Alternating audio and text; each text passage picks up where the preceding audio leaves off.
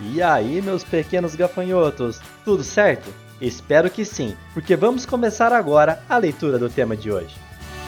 Você está ouvindo Redação Cast, o podcast para quem quer uma redação nota mil.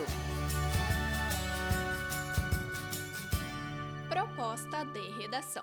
A partir da leitura dos textos motivadores seguintes e com base nos conhecimentos construídos ao longo de sua formação, redija texto dissertativo argumentativo em norma padrão da língua portuguesa sobre o tema: Desafios para a melhora do sistema carcerário brasileiro. Apresente proposta de intervenção que respeite os direitos humanos. Selecione, organize e relacione de forma coerente e coesa argumentos e fatos para a defesa de seu ponto de vista. Texto 1. Segundo o Departamento Penitenciário Nacional, DEPEN, e o Levantamento Nacional de Informações Penitenciárias, Infopen, de 2019, no Brasil, o déficit de vagas no sistema carcerário brasileiro cresceu de janeiro a junho de 2019, apesar da criação de 6.332 vagas no período. Até junho de 2019, eram pouco mais de 461 mil vagas para abrigar os quase 800 mil detentos. As informações levam em conta presos em diversos regimes de cumprimento de pena e incluem até acusados contra os quais foram impostas medidas de segurança. O déficit prisional referido está ligado diretamente ao uso e abuso das prisões provisórias que, de modo geral, são desproporcionais e descabidas. Os dados do CNJ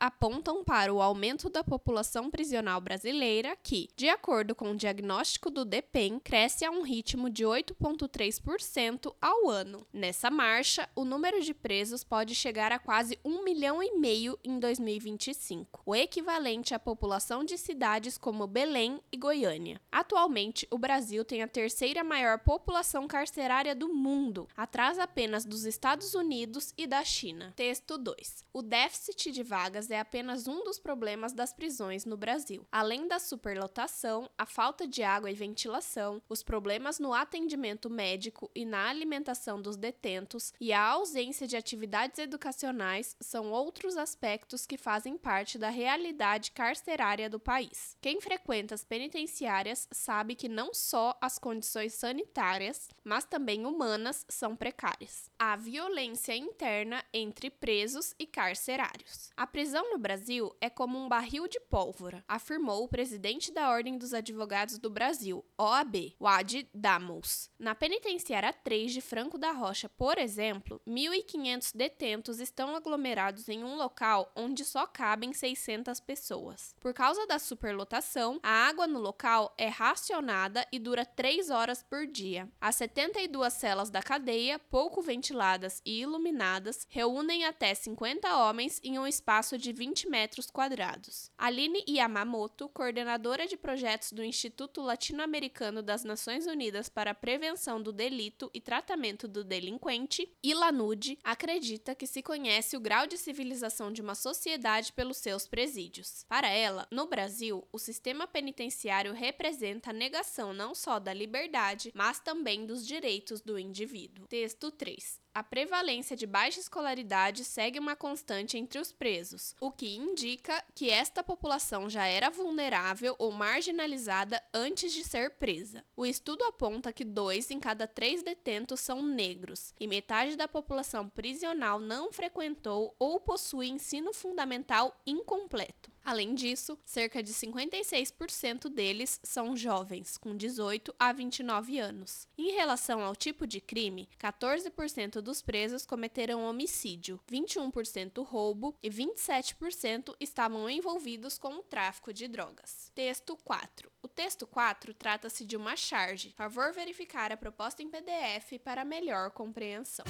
Esse conteúdo é um oferecimento da Corrija-me, a plataforma preferida no ensino de redação. Saiba mais em corrijame.com.br.